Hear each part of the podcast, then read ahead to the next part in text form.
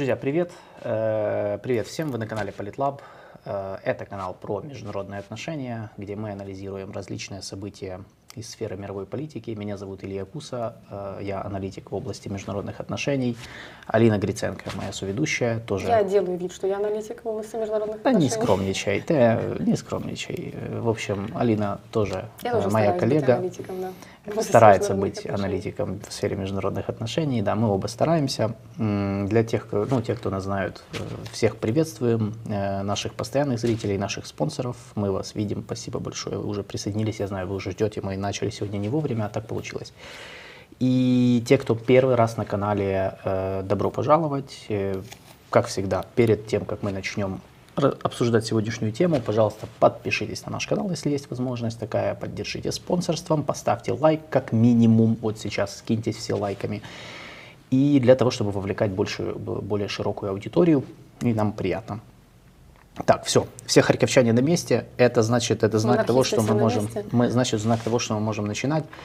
Я эм, сегодня у нас тема э, по Венгрии связи с визитом министра иностранных дел Венгрии Петера Сиярту в Ужгород.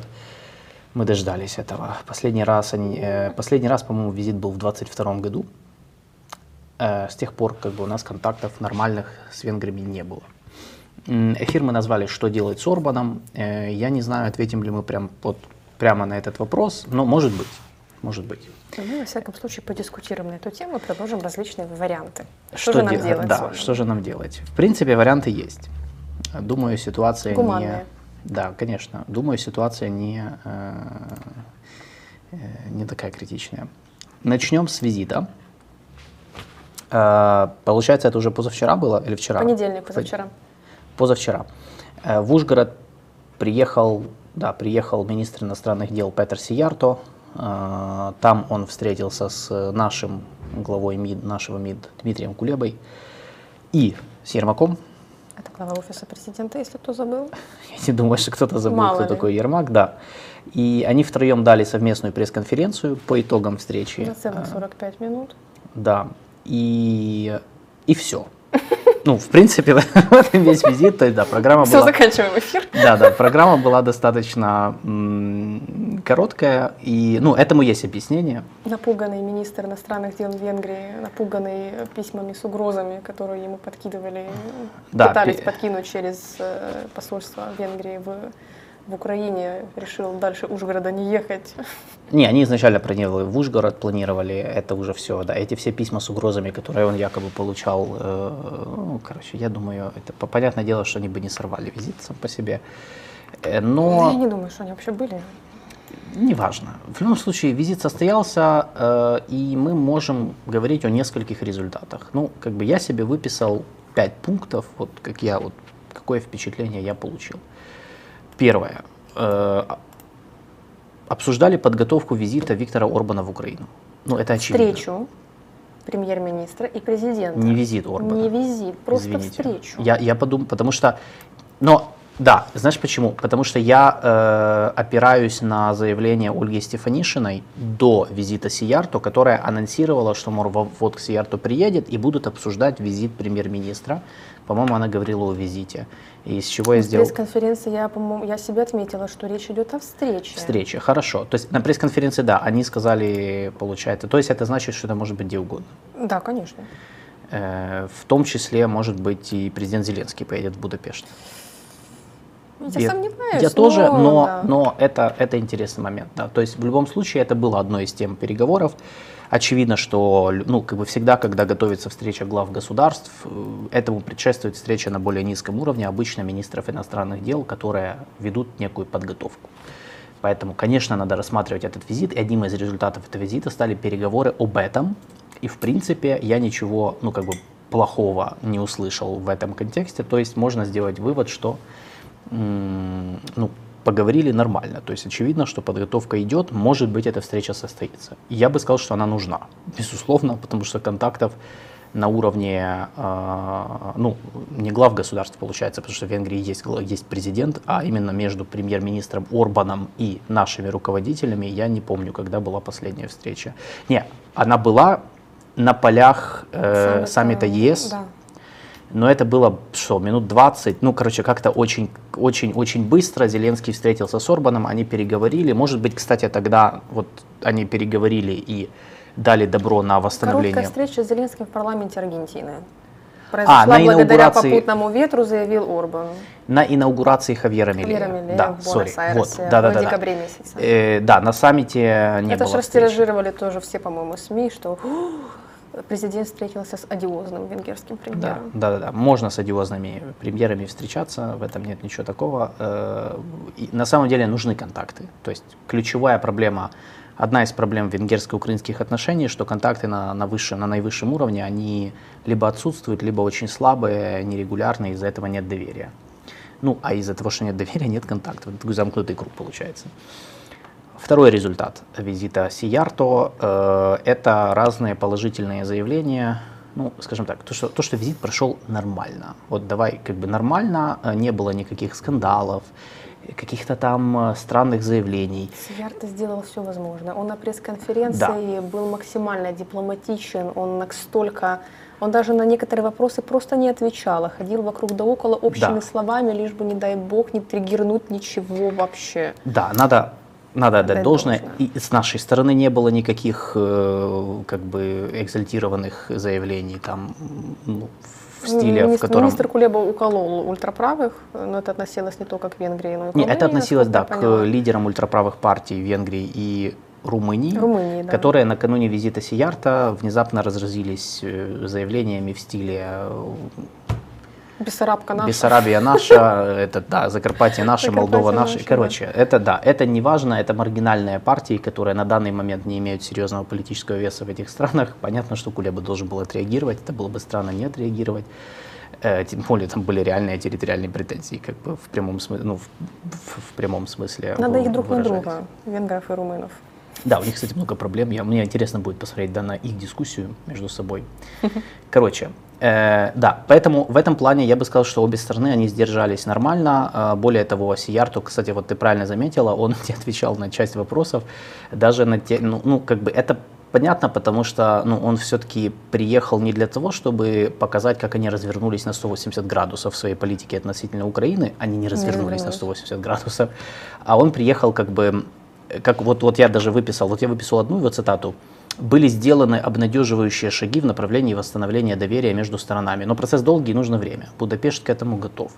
Будапешт к этому готов. То есть как бы он четко сказал, что мы в принципе к восстановлению доверия готовы. Мы не, мы не спешим, При выполнении ряда условий. да, то есть мы готовы. Вы как бы вот давайте сделайте то, что нам надо, и может быть будет все хорошо. Он сразу сказал, что это долго, то есть что мы куда- никуда не спешим, take your time, вообще не проблема. Э, Причем там был э, во время пресс-конференции эм, э, мой хороший друг Дмитрий Тужанский, который э, эксперт по Закарпатью наш, и он там был, и он задал ему вопрос Петеру Сиярту относительно того, считает, ну как бы поддерживает ли он вступление Украины в ЕС. И он не ответил на этот вопрос. То есть это вот тоже э, был очень яркий момент. Даже самое интересное, что сам Сиярто этот кусочек видеоконференции с вопросом э, Дмитрия и своим ответом он поставил его в ФБ у себя опубликовал. Вот, ну как бы показал, что как бы это было очень интересно. Можете зайти проверить как бы к Сиярту на ФБ. Он очень активен на Фейсбуке именно. А, вот. Третий результат. А, договорились о дискуссиях, реально договорились о дискуссиях о правах венгерского меньшинства. Никаких, конечно же, прорыва не произошло. э, В но любом случае они условия свои озвучили.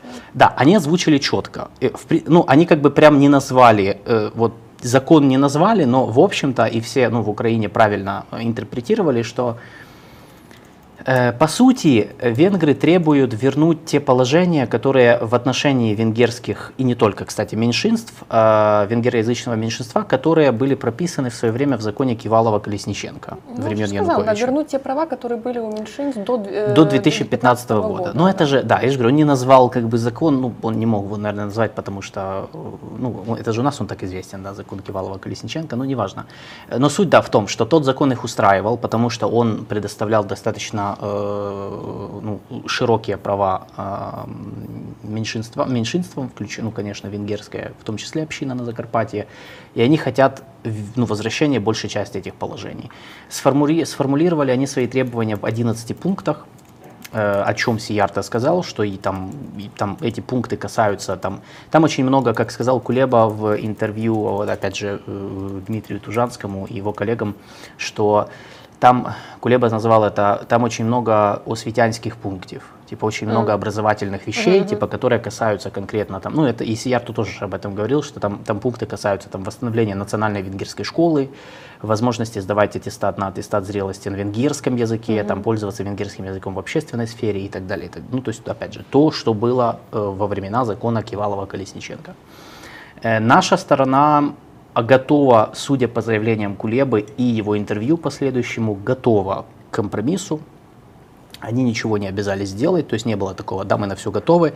Они сказали, ну, ну надо обсуждать. Опять вернулись к разговорам о специальной комиссии, которая будет создана, чтобы рассматривать этот вопрос. Я должен сказать, что это уже несколько раз уже эти комиссии, я не знаю, собирались они или нет ну, собирались, конечно, имеется в виду, что уже, э, то есть это такая наработанная схема. Каждый раз Сиярта приезжает с Кулебой и говорит, все отлично, они, ну, они, видимо, ладят между собой, потому что, каждый, ну, на самом деле, все встречи Кулебы и Сиярту, они нормально проходят, никогда не было никаких проблем. Э, после этого собираются комиссии, вернее, обещают собирать какие-то комиссии, которые будут решать вот этот вопрос, но потом заходит все на, круг, на, все, на круги своя. Опять кому-то что-то не нравится и, и так далее. Э, с нашей стороны э, есть проблемы, наверное, из-за того, что ну, наша сторона не готова идти на все уступки, потому что я думаю, один из, одна из причин это то, что э, ну, все-таки, если менять закон под интересы там одной, одной общины, одного меньшинства, то получается надо будет, ну как бы другие тоже скажут, а, ну, а, а, а мы тоже Надо хотим. будет делать какой-то новый тогда закон, получается, для всех. Да, да, поэтому они хотят, они хотят договориться где-то посередине, так чтобы, ну, в целом я считаю, что, скорее всего, эта вся история закончится компромиссом по-любому. Э, то есть полного возвращения к закону до 2015 года не будет. Mm-hmm. Скорее всего, будет компромисс. Просто вопрос в цене и в том, ну как бы и те, и те хотят максимум выжить. Особенно венгры хотят максимум выжить из этого. У меня есть впечатление, что Венгрия сейчас будет использовать Украину в контексте каких-то продвижений в контексте евроинтеграции, как Турция использовала Швецию в контексте НАТО. То есть, потому что у Венгрии со Швецией ничего не получилось. Министр иностранных дел Швеции, там была такая ситуация, что когда Турция одобрила заявку Стокгольма на вступление в НАТО, Орбан пригласил э, Кристенсена, премьер-министра Швеции, в Будапешт на переговоры, чтобы значит, обсудить дальнейшие шаги, чтобы Венгрия тоже одобрила эту заявку. В ответ на что министр иностранных дел, даже не премьер, да, а министр иностранных дел Швеции ответил, что переговариваться там не о чем, до свидания. И сейчас, мне кажется, это такой, ну, mm-hmm. наверное, не чтобы удар, но по репутации немножко, наверное, неприятно было. И теперь Венгрия будет использовать Украину в этом контексте. Во-первых, чтобы почувствовать себя, что Венгрия это серьезный игрок, от которого что-то зависит, причем слово, которое является решающим. И, соответственно, вот, ну, крутить вот эту тему точно так же, как Турция со Швецией игралась. Но в, но в контексте евроинтеграции. Да. У меня есть такое впечатление. Э, это не впечатление. Тебе, это прям, э, я думаю, это буквально модель, по которой они движутся, особенно посмотрев на Турцию. Э, ну, и, кстати, вот на Тур, смотря на Турцию, можно, э, ну, я бы, я бы опирался на этот пример, то есть будет примерно так же. Будет ряд условий для Украины и для Европейского Союза. Сделайте это, да, и тогда и мы где-то посередине договорятся. Да. Как с Турцией получилось. Турция же не получила все, что они хотели. Конечно. То есть они в итоге получили что-то, часть как бы, но они по максимуму затянули. Угу. Действительно, венгры не спешат, и, в общем-то, время, ну, как бы время играет на их стороне, не на нашей, потому что нам там та же финансовая помощь, которую они блокируют в ЕС, она нужна уже сейчас. Как бы в этом плане, ну как, понятно, что на них тоже оказывается давление, они тоже не, э, у них нету цели быть изгоями и полностью там и быть изолированными внутри ЕС. Мы сейчас к этому, кстати, придем. Мы сейчас тут э, будем рассматривать вот эту статью, которая появилась в политику, по-моему, по поводу там санкций против Венгрии. Э, вот. Что еще? Что еще было? Обсуждали саммит ЕС, да, вот как раз же мы подошли к этому. Э, саммит ЕС, который 1 февраля, то есть завтра, стартует. Вообще, я думаю, что ну, как бы вся суть наших, э, почему у нас наша дипломатия активизировалась на словацком направлении ну, перед этим, да, и сейчас на венгерском, это именно из-за саммита ЕС. Это будет вторая попытка выделить нам деньги. 50 миллиардов евро, я напоминаю, это пакет, который нам пообещали в Европейском Союзе, а, но который был заблокирован Венгрией э, в конце прошлого года. Э, и сейчас, понятное дело, опять собираются. И э, наша дипломатия хочет сделать все, чтобы Венгрия не блокировала. Э, Словакия вроде пообещала, что у них не будет каких-то серьезных возражений. С венграми до сих пор непонятно. Несмотря на визит Сиярто, этот вопрос, он, ну, его не так много, его не так как бы прям сильно обсуждали, ну, на пресс-конференции, но в общем, у меня сложилось впечатление, что венгры, наверное, не будут блокировать. То есть они договорятся с ЕС. Там, там сейчас реально решается вопрос договоренности между Брюсселем и Будапештом, на, ну, где мы уже ну, на это там прям сильно повлиять уже не можем. То есть со своей стороны, пообещав венграм уступки в ряде вопросов, мы вроде как сделали все, что могли от себя, чтобы у них не было сильно много претензий к нам перед саммитом. Дальше начинается, начинается торг между ЕС и Венгрией, из-за которого все начиналось. Э, очевидно, что мы надеемся, что Венгрия не будет блокировать эти деньги завтра. Э, я думаю, что я не уверен, что произойдет завтра. То есть, как я сказал, я делаю ставку на то, что они э, найдут компромисс с Брюсселем, и нам эти деньги выделят.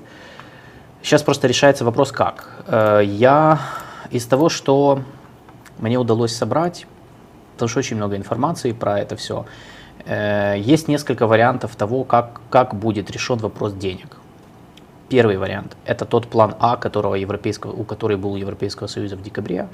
Э, если помнишь, когда они просто хотели выделить, там, там выделялось 50, миллион, 50 миллиардов евро из общего бюджета, угу. но э, венграм это не понравилось. Потому что они посчитали, что, мол, вот вы забираете из общего бюджета деньги, которые можно было бы направить на внутренние э, вопросы, связанные угу. с ЕС и странами ЕС, конечно, подразумевая Венгрию в том числе.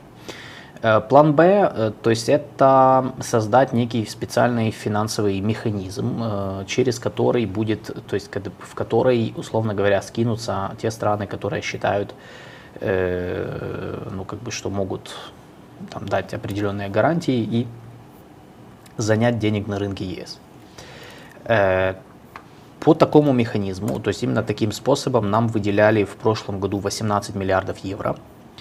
Э, Орбан изначально тогда тоже блокировал, но в итоге они так и, так, так и договорились. И единственное, что сейчас в целом вот, этот, вот это, я думаю, будет принято на саммите э, ЕС, то есть, скорее всего, вот такой. То есть это будет схема, как бы она, э, деньги будут выделять не напрямую из общего бюджета, а как-то вот типа такая схема, как бы, как бы вне, вне самого европейского бюджета. Но и плюс есть еще одно требование, которое Будапешт выставил на, накануне, это чтобы утверждать помощь Украине каждый год, ее пересматривать. Они же хотели выделить 50 миллиардов на 5 лет. Я хочу сказать, что предложение венгров вполне себе reasonable. Ну да. Пересматривать каждый год оно reasonable, то есть э, как бы оно логично и рационально, и рационально со многих точек и зрения. И перспективно. Скажем так, для нас, э, я, я, конечно, для нас лучше было бы, чтобы никто не пересматривал каждый год. Да, но дано. Да, но через запятую, да, я имею в виду. А, как бы, но есть Европ... нюанс. Есть нюанс, связанный с тем, что, во-первых, а, ну, мы понимаем, зачем это надо. Как бы каждый год пересматривать, ты каждый год получаешь опять вот эту вот золотую акцию, которую ты можешь Плюс разыгрывать. Нужно, наверное, какую-то подотчетность, там, accountability, а смотря какой фабрик. Хочу подотчетность э, какую-то делать, ну, то есть э, да. отчитываться об используемых средствах. Да, это то, что требует Венгрия и в том числе часть, на самом деле, европейских стран, которые скептически относятся к вот этой вот как бы помощи, вот, типа, мол, мол, надо, но это, это же очень похожий дискурс на то, что в Штатах как бы республиканцы требуют большей подотчетности. Вот это, в принципе, то же самое. Не вижу ничего плохого в этом. Не, ничего, в этом нет ничего плохого. А, еще один момент, почему Венгрия, я думаю, настаивает на ежегодном пересмотре, потому что в этом году выборы в Европарламент. Европарламент да. Может быть, там изменится ситуация, и правые консерваторы займут больше мест и будут как бы претендовать на ключевые посты в ЕС. Угу. А венгры э, имеют планы присоединиться к э, одной из крупных фракций в Европарламенте, ESR, по-моему, они называются. По да. этой же причине, я думаю, кстати, Э. вот правые активизировались со своим э, таким вот хайпом по территориям, чтобы консолидировать электорат перед Да. как раз-таки выборами в Европарламент. Э, Да, то есть вот эта партия европейских консерваторов и реформистов, она сейчас э, в меньшинстве в Европарламенте, но ожидают, что они вместе могут набрать, ну, могут намного усилиться. Венгры, как известно, они же были, они состояли в, э, в ЕНП, по-моему, по-моему, в ЕНП, в Европейской народной, как она называется? Партия? По- Ну, одна из двух крупнейших, там соци- социал-демократы, и вторая, э, по-моему, ЕНП, если я не ошибаюсь, сейчас просто э, что-то не соображаю. Я не вспомню. Их оттуда выкинули э, из-за того, что венгры поссорились с Брюсселем. Народная у них партия, нач- да? Что-что? Европейская народная партия, да? Да, вот, И поэтому, PP, да, сейчас венгры, они э, за рамками, то есть они, по сути, в Европарламенте ни с, ну, ни с одной из коалиций не состоят. Э, были заявления из Будапешта о том, что они планируют присоединиться как раз вот к, к коалиции правых консерваторов, которая называется Европейская коалиция консерваторов и реформистов. И если эта коалиция, и они хотят э, объединить, по сути, правоконсервативные партии э, в Европе, в, ну, то есть усиливая их позицию. То есть у них есть амбиция, по сути, встать во главе этого движения. Естественно, если они рассчитывают на то, что сейчас на волне э, социально-экономических проблем, опять э, обострение миграционной проблемы, войны в Украине и всего остального, их позиции правых усилятся, то они получат больше возможностей э, опять, ну, уже определять политику в отношении Украины в этом году, уже, уже в следующем году получается, ну, в конце этого года, в следующем году. Вот, поэтому они как бы готовы сейчас пойти на уступку, чтобы не быть изолированными, но потом можно опять, когда придет время пересматривать пакет помощи, они всегда смогут опять выставлять какие-то условия, теперь уже будучи усиленными, если это получится. Вот. Э, Поэтому, скорее всего, э, будет решение по деньгам, но оно будет вот таким вот компромиссным. То есть я думаю, ну, ну, была статья в Политико, в которой утверждалось, что Европейский Союз э, начал, ну, то есть там дошло до того, что европейские дипломаты начали угрожать Венгрии санкциями, причем э, использованием, э, там они могли задействовать седьмую статью, э, которая Да-да-да, лиш- я читала об да. Мгм. которая лишает права вето, э, права вето, говорю, лишает страну-члена права голоса. И это такая, это, это, эту Да, опцию пять, называют. пять дней назад, да, да. Да, эту опцию называют ядерным вариантом, потому что ну, раньше такого не было, и это прям такой очень серьезная эскалация, которая может э, ну, вообще развалить переговоры с Венгрией. Ну, как бы это, по сути, изолирует Венгрию полностью, ну, как бы выкидываешь ее из э, принятия решений. И с одной стороны, ты как бы решаешь вопрос, с другой стороны, это может не понравиться ряду стран, которые будут, ну, Только хотел сказать, это политические риски для, для Брюсселя. да, это Может подрывает единство какая-то ЕС. вол- Да, какая-то может начаться волна опять экситов чего-нибудь. Ну, экситов не начнется, никто не будет... выход- Риторика, я имею в Но виду. риторика будет, и опять же перед выборами. Мари Ле я думаю, там будет очень рада такой теме. Да, да, все правые будут рады этой теме, будут еще раз говорить о том, что, а, вот видите, проект ЕС, вот он на самом деле такой, и так, ну, короче, да, скинь эту статью, если можешь, в чат. Это не то, что любой компромисс, это будет, э, что Орбан таким образом рискует э, продемонстрировать, что вот он может дать слабину или там его можно купить все-таки, что он не такой уж принципиальный, каким хочет, э, каким хочет казаться. Не думаешь? Орбан? Да. Что если он пойдет на компромисс, то он таким образом ну, может так вот рискнуть своей политической репутацией, что это все-таки будет считаться не, не, не столько как, наоборот, как э, его готовность все-таки искать компромиссы, коммуницировать, а как прогиб. Не. Ну, э, во-первых, не первый раз. Ой, Э, то- то есть- до побачення. Э, я, я вижу, я Да, я забыла все. Да. До свидания.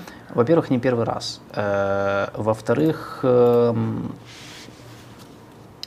Орбан очень хорошо умеет коммуницировать с электоратом. Он реально крутой коммуникатор. И э, ему, в принципе, достаточно, он всегда может продать это как победу, сказав, что «О, мы добились, вот». Ну, они же добились, то есть вот уступки, которых они требовали. Добились от Украины, добились от Брюсселя, нормально. Через год вернемся к этому вопросу. Ну хорошо, допустим, ладно. Хорошо, я тебя убедил, это хорошо. Да, Хорошо. поэтому как бы я, я не думаю, что тут такая потеря лица, с которой не может жить. Это вообще, как бы, тем более это не первый раз, когда Орбан одно говорит, типа, получается совсем по-другому, ну, короче. То есть я думаю, в этом проблемы у них никакой не будет. Вот, поэтому, да. А, Мои надежды на компромисс возросли. да. Не, я, я реально думаю, что... Потому что я, ну тут как бы, опять же, рационально, да, всегда может произойти все что угодно. На саммите они не договорятся в последний момент. Я не знаю, э, дойдет до какой-то там словесной перепалки, Мгм. где эмоции... воз- Это вообще тут все что угодно может быть. Рационально мы видим, что все подошли к компромиссу. И, кстати, эта статья, она как раз говорит о том, что к компромиссу подошли, потому что вот эти все... Это уже как бы они нарисовали красную линию. То есть Мгм. обе стороны, по сути, пошли даже на открытые такой угрозы, типа так, мы договорились, но если там кто-то кто кого-то кинуть, ки- кто-то кого-то кинет, будет вот это. А, тем более, что м, в Венгрии очень остро отреагировали на эту статью. То есть там же были даже заявления о том, что это шантаж. Там, Мгм. и, и они, это вот, например, э, политдиректор офиса Орбана, Балаж Орбан, заявил, что они возмущены Тоже этой Орбан. информацией, да, тоже Орбан, и назвал это шантажом. И добавил, что Будапешт уже предложил европейцам компромисс. Чего вы нас шантажируете, если, ну, как бы, мы уже все, пред... ну, ты- вот ты понимаешь, как бы, в каком, в каком, в какое направлении это все движется. И последнее, пятый результат э, визита Сиярто. По сути, Сиярто поставил точку в вопросе поставок оружия из Венгрии, сказав, что они не будут поставлять оружие. Ну, конечно, сюрприз, сюрприз, да. мы не ожидали, э, что они как бы внезапно приедут, да, и скажут, танки. да, Ну, нет, они поставляют. на- имеется, то теперь давайте тут сразу разберемся. Имеется в виду, что они не будут поставлять оружие сами. Но транзит Никто не, да, то есть не, вроде- не отменяет, да, что транзит через Вроде как нет. территорию, да? Ну, он не сказал ничего про транзит, я должен тут сразу как бы, но он сказал, что они будут помогать гуманитарно, ну, то есть всем украинцам, имеется в виду беженцы, гуманитарка, все это остается, э, и как бы тут ничего меняться не будет. Но напрямую Будапешт поставлять оружие нам не будет. Ну, по крайней мере, пока при власти партия Ну, Фидес. Ладно. Что, что? Вот. Если подытожить, в чем смысл поведения Орбана? Почему он такой вредный? Да, не потому, что у него велосипеда не было, да, как бы, а потому что э, тут четыре причины. Э, одну из них ты, в принципе, уже назвала. Э, его, это, как бы, по сути, его личные амбиции, связанные с тем, чтобы быть одним из мейнстримных политиков правой волны в Европе. Для этого надо показывать себя, показывать, что он способен торговаться, способен хоть шантажом, хоть как угодно, э, цеплять такие вопросы, заставлять себя э, с собой разговаривать и, ну и по сути быть проводником вот этой всей риторики, которая сейчас в мейнстриме среди правых консерваторов Европы. То есть он э, пытается всегда влиться в какой-то поток и в какую-то волну. В 89 году это было одно, сейчас Да. у него на 180 градусов другое. Ты, кстати, очень, вот это очень правильное сравнение. 80, э, Орбан начинал, реально посмотрите, вот те, все, кто хочет понять э, таких лидеров, как Орбан, э, надо отслеживать их в, сказал, в потоке. Да, в то есть бы- исторической ретроспективе. Да, в историческом потоке. То есть 80, он начинал э, в одном мейнстриме, то есть как либерал-реформатор, потому что так было тогда очень популярно.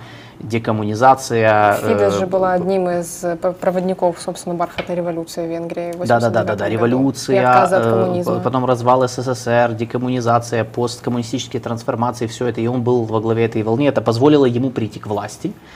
Когда, э, когда начало меняться, начался мейнстрим меняться, он, соответственно, начал под него адаптироваться.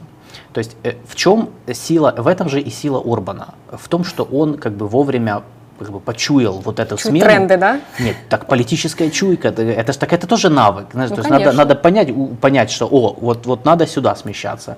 И он как бы это Да, сделал. вы по сути. посмотрите фотографии, там, где Урбан молодой. Ты Очень скинула интересно. фотографии, Не, я не скинула, да, А. я просто нашла статью в Wall Street Journal, там, где он с разными президентами США, вот с Биллом Клинтоном. Мне просто не открывается статья, она платная. Вот, но фотография зато есть. А так, а может скинешь, э, мы ее Сейчас, покажем? может быть, да. Скинь Диме, если у тебя, да.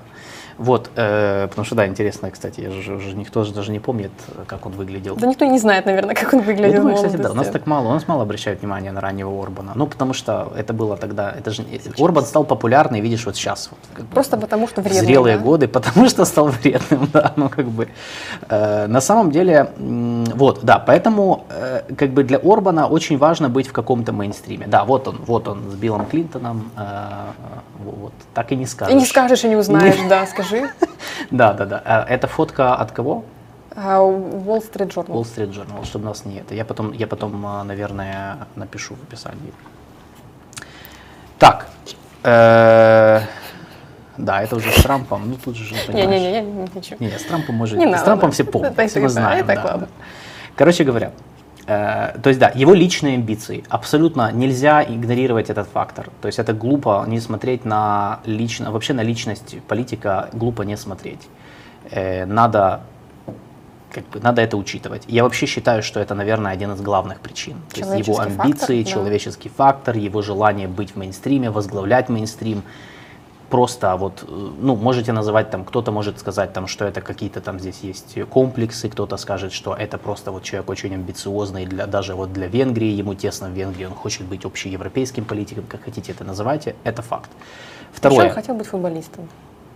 Ты Да. читал об этом? Не, этого да, не он знал. большой поклонник Этого футбола, он хотел быть футболистом, у него сын сейчас, он пушит его, толкает в ка- какую-то там команду венгерскую, не знаю. Вот. А, відбій? Слава Богу. О, отбой тревоги. Видите, в этот раз отбой, Відбій а повітряних не тривог. начало тревоги.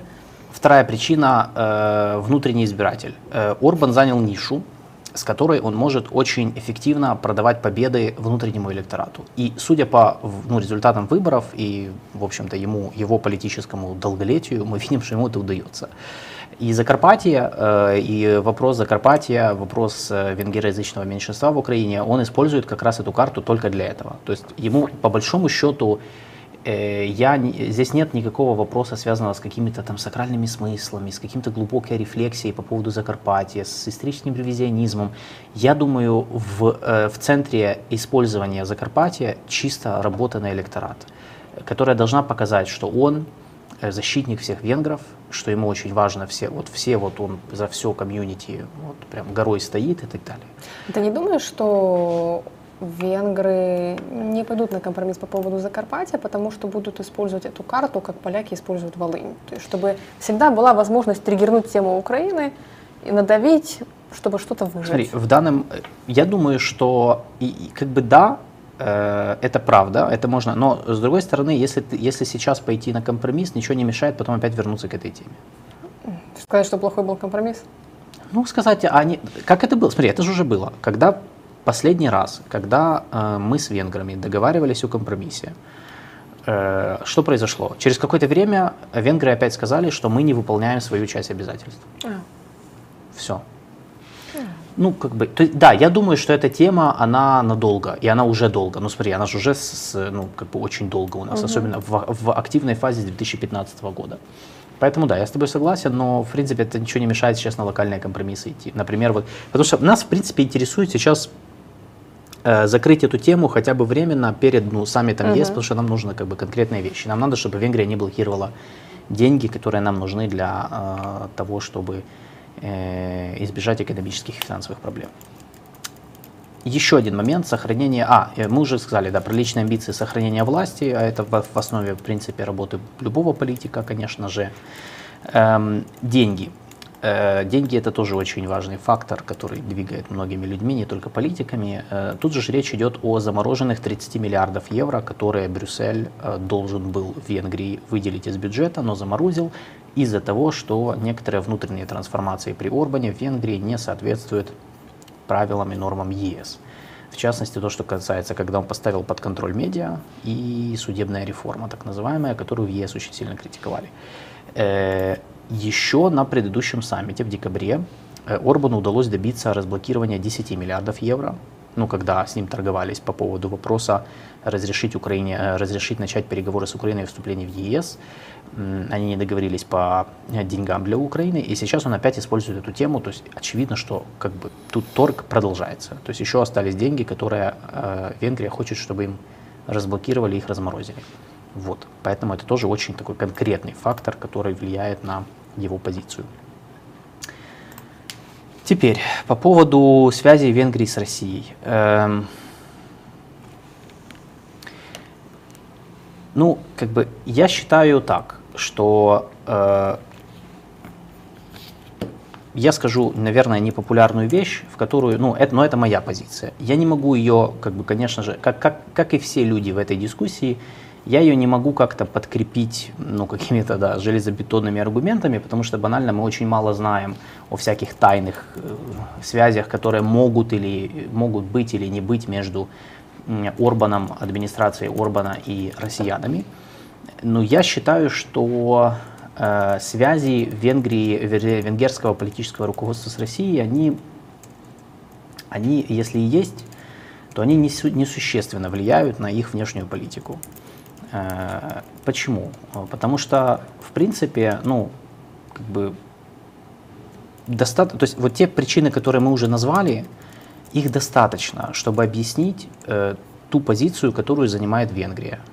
Ну, то есть вот все, вот, личные амбиции человека, желание сохранить власть, деньги, работа на внутреннюю аудиторию во что бы то ни стало, желание возглавить общеевропейский правый тренд. Э, я бы еще сюда добавил, знаешь что, э, искреннее неверие в успех Украины угу. в этой войне. У меня складывается впечатление, что дело не в каком-то там, знаешь, этих э, электромагнитных волнах Кремля, которые там доходят в голову Орбана, и он просто с ума сходит и, не, и просто повторяет, как это у нас говорят, да, кремлевские нарративы.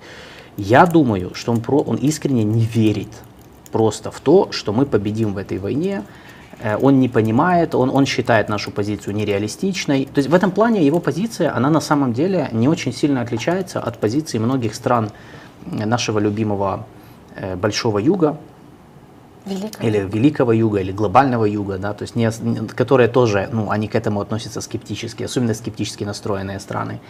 Э, от Турции в каком-то смысле, потому что турецкие представители тоже часто э, такие, ну, они, если вы посмотрите на их заявления, они тоже очень так, ну, не пессимизм, но так как бы сказали, ну, переговоры. Они же постоянно, они же постоянно говорят, что переговорный процесс должен закончить эту войну. Ну, То есть я думаю, что Орбан и его команда, они искренне не, э, они не верят в Украину, они не верили изначально, и я склонен считать, что это очень важный фактор, который, ну, наверное, просто определяет вот эти все его заявления вот это, скорее так, я считаю, что это важнее, чем какие-то возможные влияния со стороны Москвы. Потому что этих влияний, ну, я, я не могу. Даже вот э, единственное, что, конечно, существует зависимость Венгрии до сих пор, несмотря на два года войны, хоть она чуть-чуть снизилась, зависимость э, энергетическая от России, угу. которая, конечно, может влиять на, и, наверное, влияет на принятие определенных решений. Но я, я не думаю, что это такой фактор, который ну, чуть ли не там, позволяет России там, руководить ими как марионетками. Это бред. Тем более, что если посмотреть ну, все ключевые решения ЕС, которые ЕС принимал в условиях войны по отношению к Украине, все санкционные пакеты, все выделения предыдущей помощи, э, ну, Венгрия их поддерживала, ну, голосовала за. То есть вот сейчас последнее время Орбан начал, вот, в последнее время это буквально вот саммит декабрьский, когда он начал там принципиально встал в позицию блокирования, но мы уже объяснили почему. То есть это скорее всего связано с выборами в этом году в Европарламент и вот со всеми этими историями политическими. Вот. То есть я как бы не знаю. Может быть, ты э, скажешь, что я не прав, и на да самом нет, деле принципе, он агент да. Кремля латентный. Латентный. Ну, я думаю, что здесь человеческий фактор как раз-таки играет действительно роль. С одной стороны, да, то, что он не верит в Украину и вообще в какую-то там дееспособность Украины, даже не, не, не только, что Украина не в состоянии выиграть войну, какими вообще, какими-то способами, а, но и что, возможно, Украине не хватает действительно какого-то вот такого лидера, как у Орбана, возможно. То есть, с другой стороны, он постоянно критикует Украину за коррупцию, и Сиарта тоже, кстати. Но при этом, насколько я понимаю, у них уровень коррупции тоже оставляет желать лучшего, точнее, да. меньшего. Но с другой стороны, какая-то какая приязнь э, к Путину может быть, как э, к лидеру, который правит железной рукой. Ну, как тоже, стронг, скорее всего, стронгмену, да, как это сейчас, Да, да, да, Э, может Орбан быть. авто- авторитарный лидер, сейчас его называют авторитарным. Он из демократа в 89 году переквалифицировался в авторитарного э, правителя, по сути. Ну, я бы сказал так, на самом деле, И Путин из той же когорты, в принципе. Путин, Путин э, был и остается, ну, как бы какой-то такой вот моделью для э, ну, многих политиков в разных странах. Ну, э, да банально, но не ходить далеко. Дональд Трамп в свое время очень много заявлений делал публичных, там, какой Путин, там, такой-то парень. Значит ли это, что Трамп агент Кремля, или там, что, я не знаю, Родриго Дутерте, по-моему, тоже делал какие-то заявления, но я могу ошибаться, я не помню точно, но было что-то такое ну, э, любой авторитарный лидер или лидер, который имеет склонность к рассматривать там авторитаризм как самый эффективный способ управления государством, его, ну, любого можно подвести под, э, ну, как бы сказать, что это путиноид, да, потому что, я не знаю, потому что Путин тоже авторитарный лидер. Но это не аргумент, ну, это слабый аргумент. Э, Я могу поверить в то, что как бы для Виктора Орбана, наверное, как бы то, та модель, которая там выстроена в России, может быть, он где-то в нее там верит. Э, Но, опять же, это не объясняет, э, это не означает, что он будет поддерживать войну, например, против Украины. Ну вот прям поддерживать там и говорить там правильно, надо там, чтобы Россия оккупировала Украину. Это две разные вещи. Поэтому э, я бы, ну, как я сказал, то есть я не думаю, что тут как бы реально речь идет о какой-то прям сговоре, о том, что там они сейчас действуют в тандеме. Если бы они действовали в тандеме, Орбан, он же, он же, может, он же имеет возможность блокировать помощь, несмотря ни на что. Вот вообще блокировать помощь. Вот встать в позицию, я блокирую, все, даже не объяснять ничего. Но тем не менее, ну, он с 2022 года в Венгрии нормально, э, ну, как бы нормально себе за все голосовала. И зависят они финансово на 80% от европейского бюджета, не от России. И, кстати, по поводу энергетики России нашел очень интересный, э, интересную новость э, о том, что у венгров эм, они не будут менять ядерное топливо. э, ну, у них же работает на этих у них же ядерка э, на российских. э, Да, ну, так, от- от- этот самый. Сейчас я сейчас найду эту информацию, потому что россияне недавно э, либо в 22 году, либо в 23 как раз приезжали к и подписывали договор с венграми о том, чтобы у них открывать, по-моему, но- новую то ли АЭС, то ли какой-то, в общем, сейчас, сейчас я найду точно, что, что это было, потому что я помню, там был интересный пункт в контракте в этом, что именно россияне будут на месте там это все делать, разрабатывать и вводить в эксплуатацию. Теперь новость 24 ноября 2023 года. Э, венгерский парламент. АЭС, да, правильно, АЭС. всё. Смотри, 24 ноября 2023 года венгерский парламент э, поддержал ПАКШ, вот Росатом и ПАКШ. Точно, все, все сошлось. венгерский парламент поддержал правки, э, которые позволят стране э, в свою в, ну, государственную ядерную энергетическую политику, которые позволят рассматривать альтернативные источники топлива для, сво- для э, э, АЭС ПАКШ. Который строит Росатом, Да, достраивает. Европейский, Европейская комиссия дала на это зеленый свет в мае месяце прошлого в года. качестве аль- альтернативы рассматривается Westinghouse американский. М. ну, с одной стороны, понятно, почему они это делают, потому что, ну, всегда есть риск, что против Росатома введут санкции все-таки когда-нибудь, потому что они сейчас не под санкциями. Э, Или всегда есть риск, что ситуация станет такой, такой сложной между ЕС и Россией, что даже ну, есть ядерное топливо нельзя будет импортировать. Но я просто к тому, Ну, что смотри. где, где, ну, то есть... э, Сиярто сказал, что решение Еврокомиссии ускорит реализацию проекта ПАКШ и позволит ввести в эксплуатацию ПАКШ-2 в начале 30-х годов. мгм, Это мгм. ПАКШ-2, это расширение ПАКШ-1 стоимостью 12 миллиардов евро, которое тоже будет осуществляться под руководством Росатома и финансируется преимущественно за счет российского государственного кредита. Росатом не под санкциями. Пока еще. Поэтому пока еще. Поэтому, конечно, это все в рамках, ну, как бы, business as usual. Вот видишь, все зависит. зависит. Но я же тебе просто говорю, что сам факт того, что как бы, ну, то есть, это свидетельствует Еще о том, что они достаточно, 30-е они достаточно прагматичны для того, чтобы понять, что российское это ненадежно, и в принципе, ну, если будет серьезная как бы проблема, они готовы переключиться на альтернативные источники. Все. То есть, как бы вопрос, э, ну, это для меня аргумент в пользу того, что как бы не, ну, нету тотального какого-то российского влияния, доминирования в Будапеште. Хоть оно есть, но как бы оно, я не думаю, что там какая-то идет э, полный доминейшн как бы со стороны Москвы. Вопрос от Кати Гудиш. Что может предложить Украина Венгрии, чтобы перебить российское влияние, даже если оно и небольшое? Это правильный вопрос. Вот это то, над чем мы должны работать. Да, то есть, во-первых, э, отправить посла в Венгрию. Это, это знаешь, это вечный. Там до сих пор нет посла. Нет.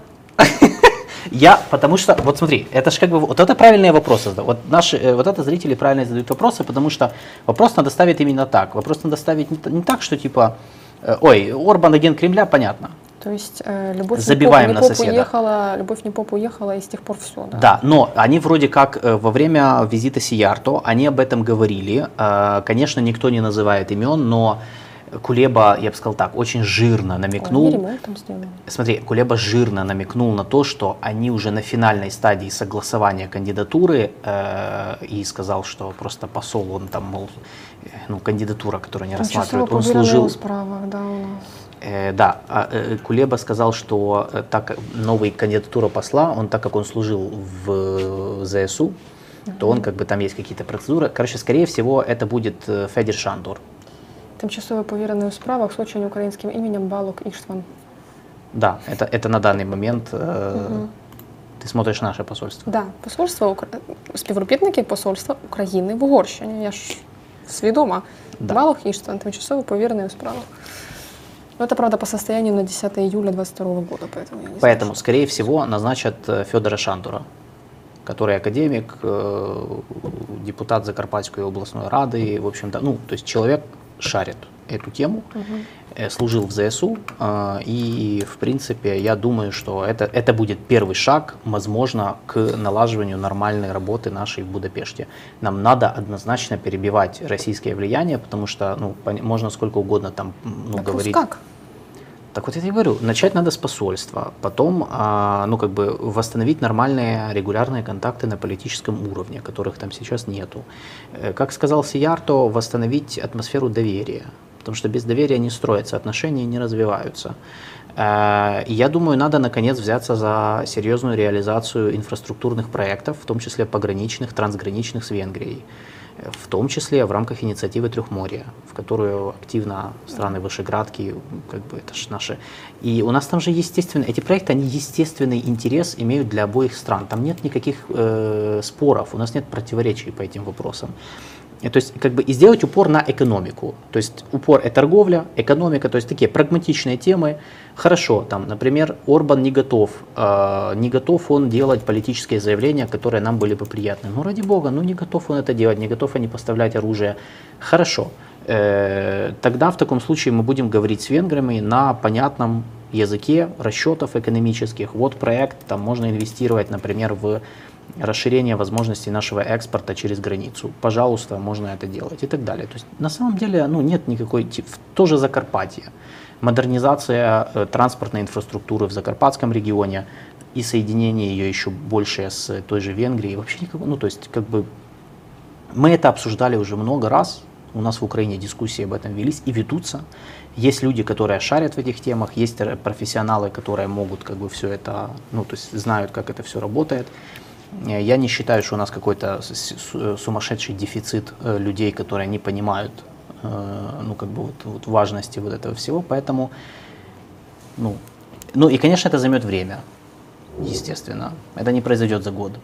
То есть не надо думать, что там мы за год так вообще прям станем такими друзьяшками, и российского влияния не будет и в помине в Будапеште. Оно все равно, оно все равно будет. Потому что это их точка входа. Одна из немногих в Европе. Витя, Да, да, да. Вите надо Вот. выйти.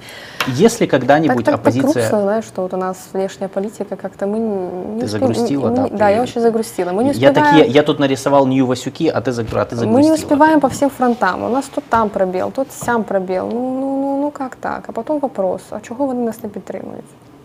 Нет, так это, я же поэтому и говорю, что правильно, в- вопрос правильно задан, потому что он сразу же тебя э, вынуждает рефлексировать. А когда ты рефлексируешь, ты понимаешь, в чем на самом деле проблема.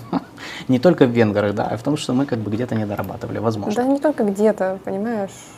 Вот Да. в чем проблема и Не причина моей грусти, потому что как-то внешняя политика не на одну ногу хромает, она все сразу.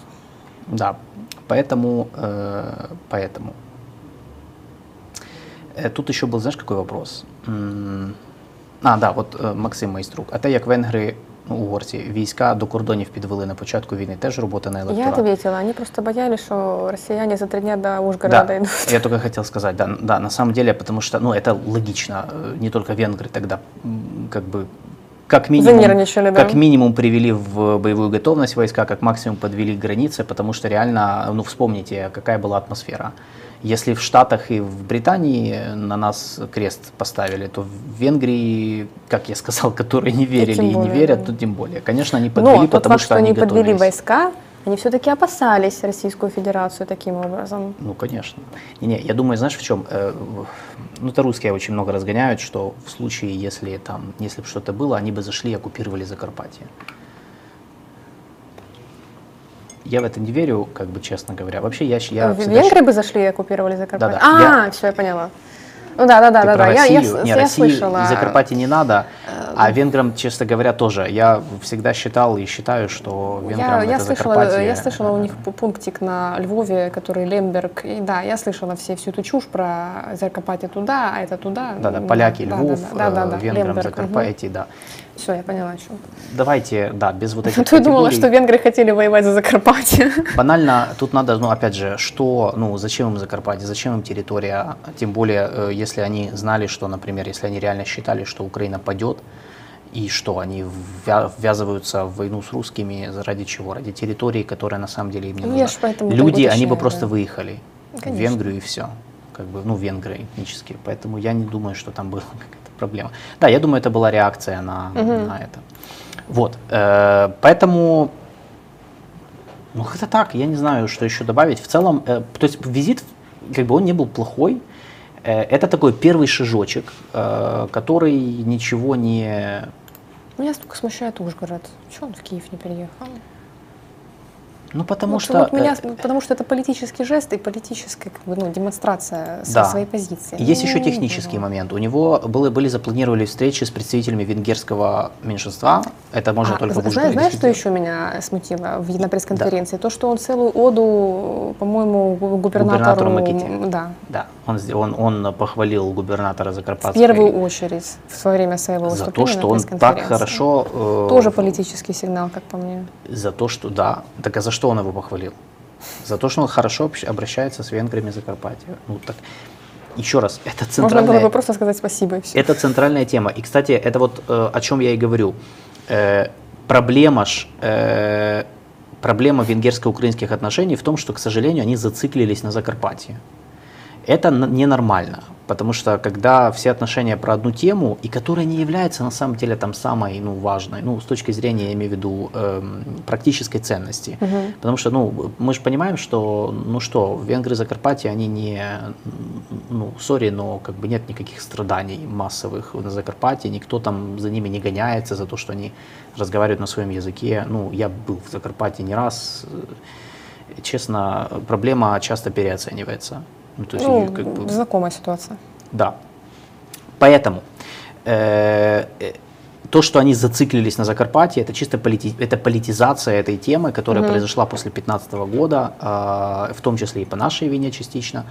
А, и ее надо выводить из этого, из этого цикла. То есть поэтому я говорю, что мне кажется, надо переходить к более прагматическому, экономическому разговору с венграми э, и выйти за рамки Закарпатья. То есть сделать Мгм. ее общей, то есть больше не только про Закарпатье, а про какие-то другие. Тогда, возможно, мы будем встречаться не только в Ужгороде, но и в Киеве. Вот. Хотя, ну, Сиерта приезжал в Киев, это же не то, что он там игнорирует столицу нашу, просто он был в Киеве. Вот. Уже после полномасштабки, начала Ну полномасштабки? вот, смотри, они встречались в 22 году. А, окей.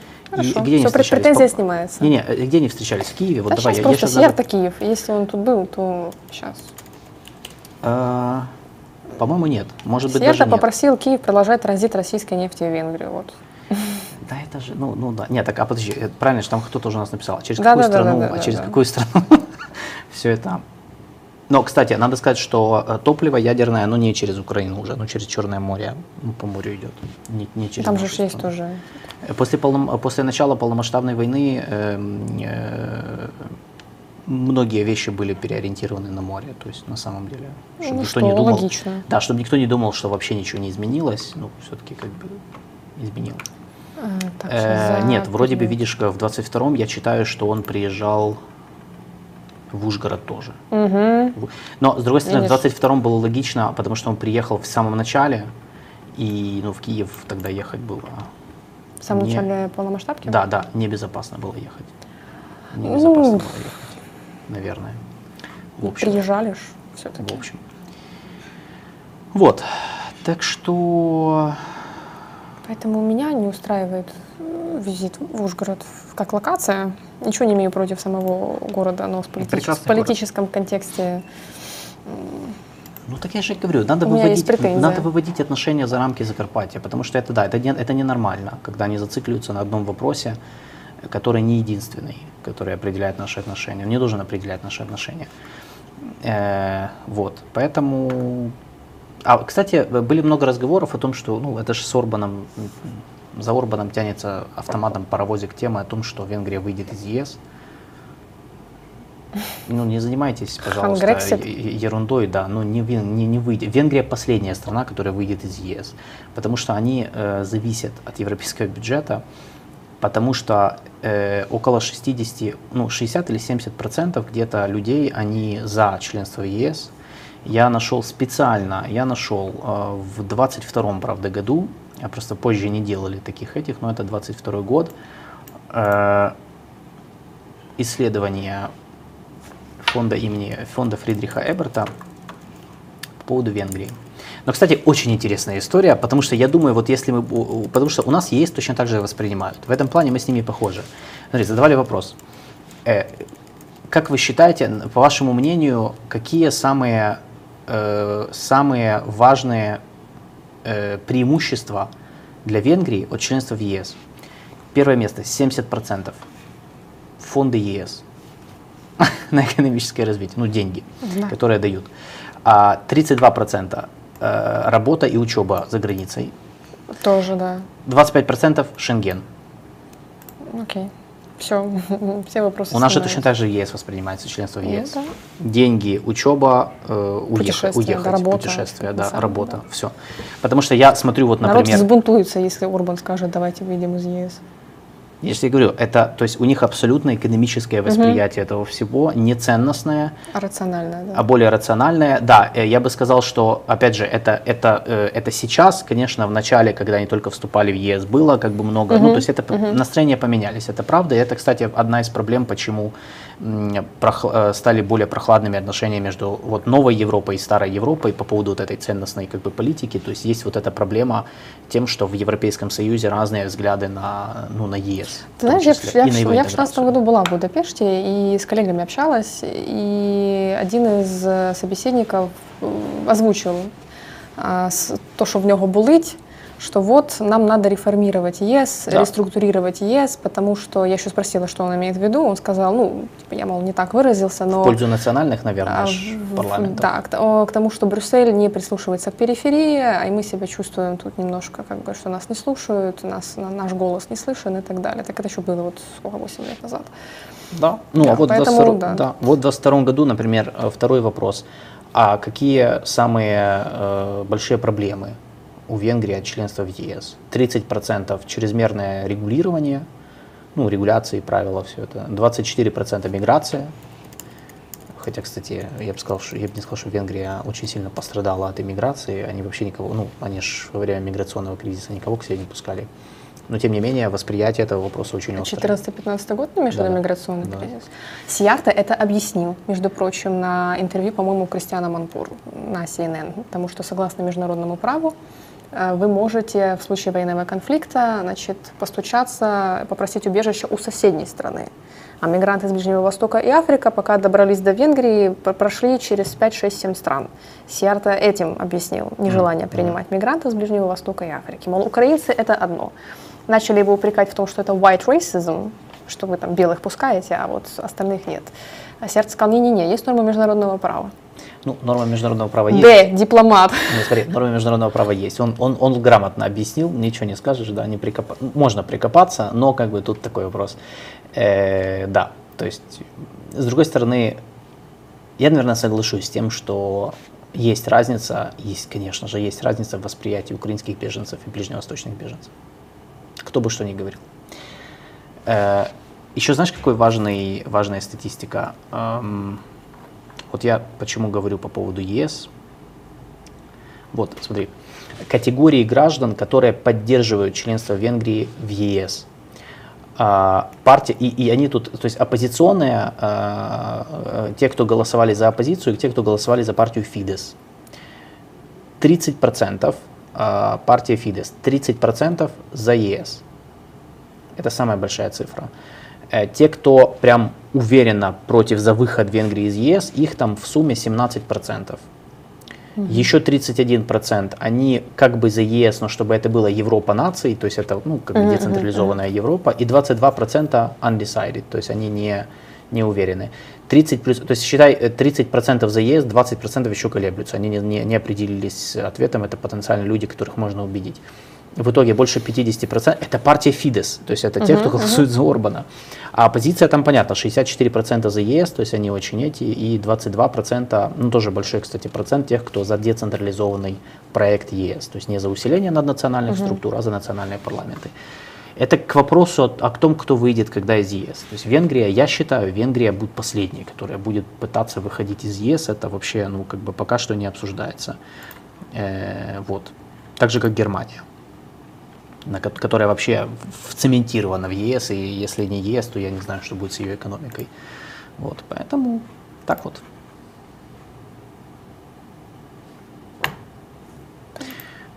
Друзья, в принципе, все. Я не вижу больше таких вопросов прям. Оппозиция Венгрии проукраинская или нет?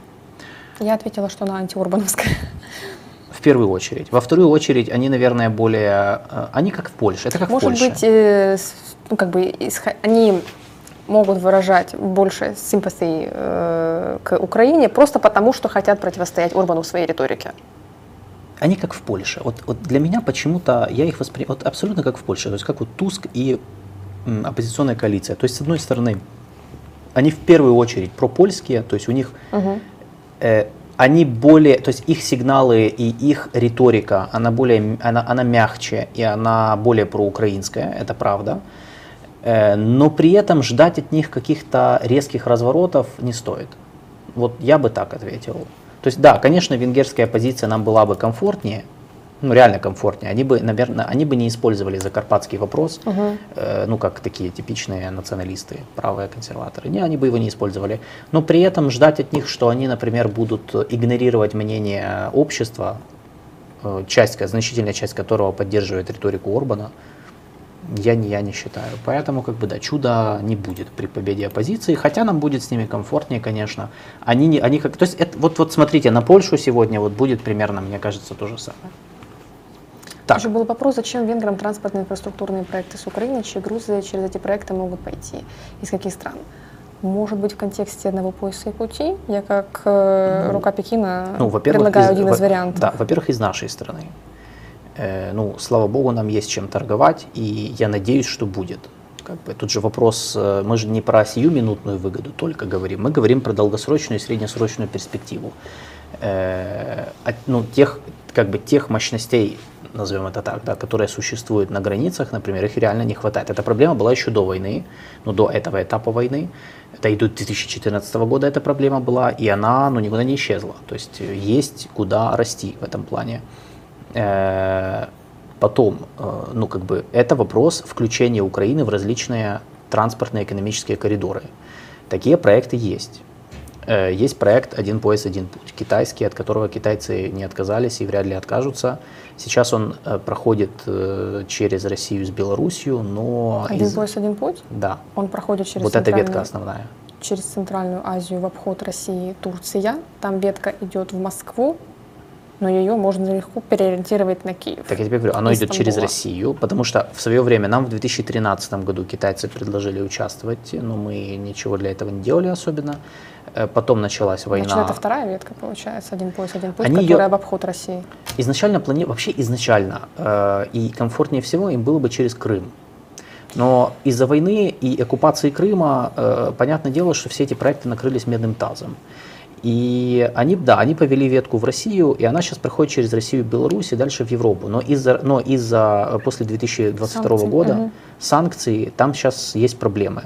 В том числе в вопросе, например, ну, банально оплаты перевозчикам.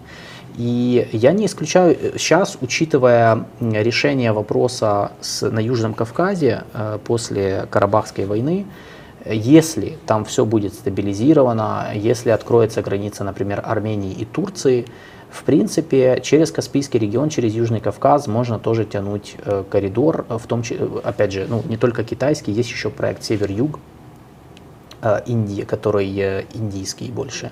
То есть Индия через Иран и дальше на север в Россию. Ну да, опять же, от него может быть ответвление и в Турцию, а Турция хочет его на себя завязать. Вот, то есть это тоже может быть на долгосрочную перспективу одна из веток может проходить через Черное море и Украину. Если по суше, например, делать, то опять же через Украину, а дальше куда? Венгрия, Польша. Э, Вот, то есть как бы смысл есть. Э, Вообще модернизация транспортной инфраструктуры, она в любом случае имеет смысл. Банально, я же говорю, в первую очередь для наших потребностей. Если Украина планирует э, развивать промышленность и развивать новые кластеры экономики э, в условиях войны, после войны, неважно, ну, конечно, конечно, нам нужны, особенно, например, даже, даже в условиях войны, если мы знаем, что, например, на Черном море не будет стабильно, и мы не сможем морем нормально перевозить это, ну, значит, нам надо переориентироваться на сушу. Для того, чтобы переориентироваться на сушу, нужны, нужна нормальная инфраструктура. Вот и все, как бы. То есть логика абсолютно.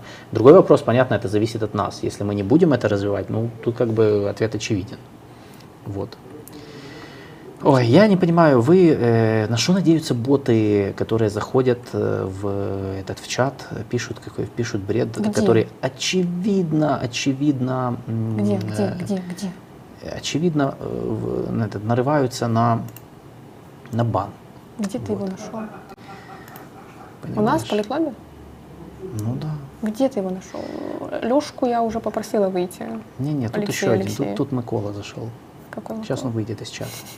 Вот. э, в общем, давай на этом заканчивать в любом случае. Эм, друзья, в принципе, это все, чем мы хотели с вами поделиться. Спасибо большое, что были с нами. Э, я считаю, что мы нормально прошлись по визиту на час. Я планировал меньше, но нормально. Даже получилось, это всегда, когда готовлюсь к теме, я думаю, что нам там мы буквально быстренько там пройдемся и все. Что, тут- о чем тут говорить? На самом деле есть о чем, судя по всему. А, Спасибо за внимание, за то, что э, были с нами. Спасибо за вашу поддержку. А, Опять же, полайкайте этот эфир. А, У вас еще есть время это сделать, для того, чтобы его поднять в э, YouTube и вовлечь большую аудиторию э, и заставить их присоединиться к нам, к нашей армии просвещения. Подписывайтесь на наш канал для того, чтобы следить за обновлениями и за следующими эфирами.